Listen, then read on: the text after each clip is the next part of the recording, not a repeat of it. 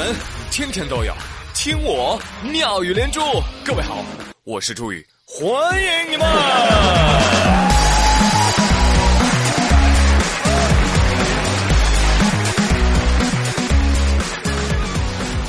朋友们，今天我上班，当个里个当，哎，地上有一枚硬币。好久没捡到过钱了，我要不要捡呢？要捡，不要捡，要捡，不要捡。我想了很久之后，我决定不捡。为什么？因为我怕烫伤。朋友们讲真，就这样变态的天气，能够在宿舍、公司楼下默默的等着你，给你送上温热的早饭、午饭、晚饭。关键是他还很有耐心。我告诉你，这个人他只会是外卖小哥。但是要告诉你们一个残酷的事实。外卖小哥也不会总这样一直爱着你。不要啊！来举个例子，说二十二号的时候，济南的齐先生订了一份外卖，接下来就是漫长的等待，一个小时之后仍然没有收到餐，但是手机叮咚，饿了么提醒您，您的订单已经完成。先生就很纳闷啊，哎呦我去，我根本就没有收到啊！于是他赶紧给商家打电话，商家说：“哦，先生，我们的货已经送出去了哦。”这家伙，先生赶紧又给骑手打电话：“对不起，您拨叫的用户正在洗澡，电话在裤包中，裤子不在身上，请稍后再拨，请自重，不许偷看。”好嘛，总得讨个说法。接着又给饿了么的客服打电话。客服说：“啊，不好意思，先生，呃，小哥在哪里？我也不知道。您最好还是联系一下商家。”小哥又给商家打电话，商家说：“不好意思，先生，我们也找不到，你还是找客服解决这个问题吧。”有有有，齐先生，你的大头像皮球，一踢踢到百货大楼，我觉得可以，我觉得不行。哎呀，先生饿死了，哈哈，一直没吃上饭呐。到了下午。然后先生才通过短信联系到这个骑手，结果你知道这个骑手给他回什么吗？回的是我就不给你送到，对我就是故意的。我跟你说，我就我就气不过，我看不惯你们这些订外卖的人。为什么啊？你还有脸问我为什么？因为你们不劳而获啊！我天哪！之后还开始辱骂齐先生，甚至威胁说要拿砖头进行报复。齐先生表示太莫名其妙了。怎么了？我就不劳而获？怎么了？我就挨了一顿骂？对呀，先生消气消气啊！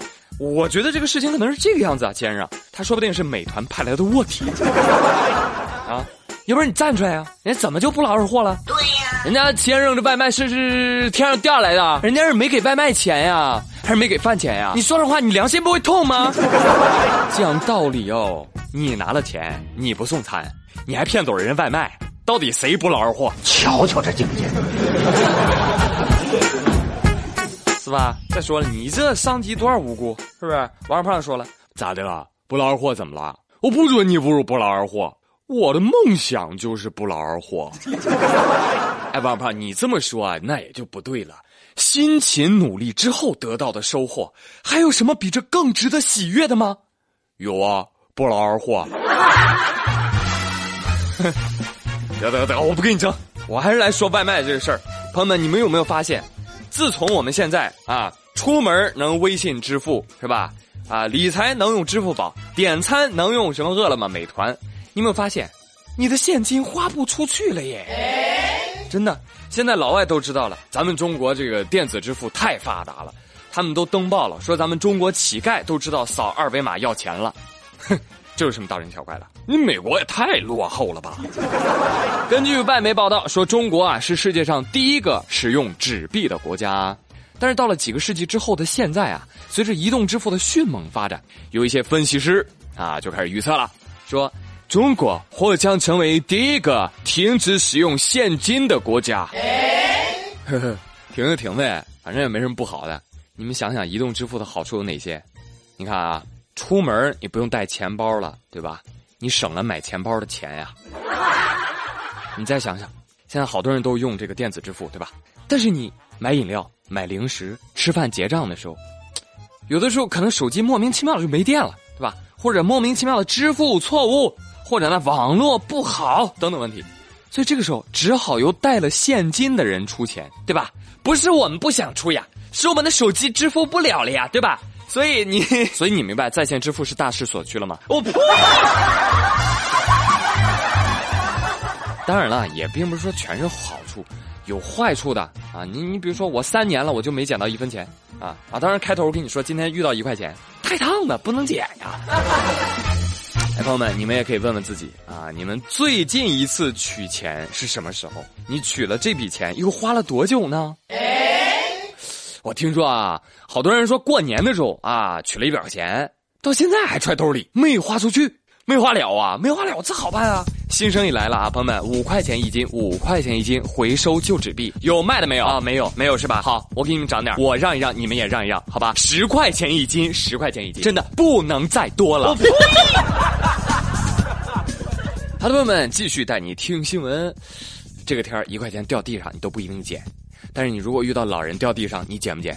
必须捡呀！啊不，必须扶呀！最近因为天气太热，安徽有一个老太太在买肉的路上突然眼前一黑，哎呀，摔倒在地。摔在地上之后啊，她怕别人不扶她，就连忙喊啊：“快扶我起来！我不讹你们，地上太热了。”我要热熟了。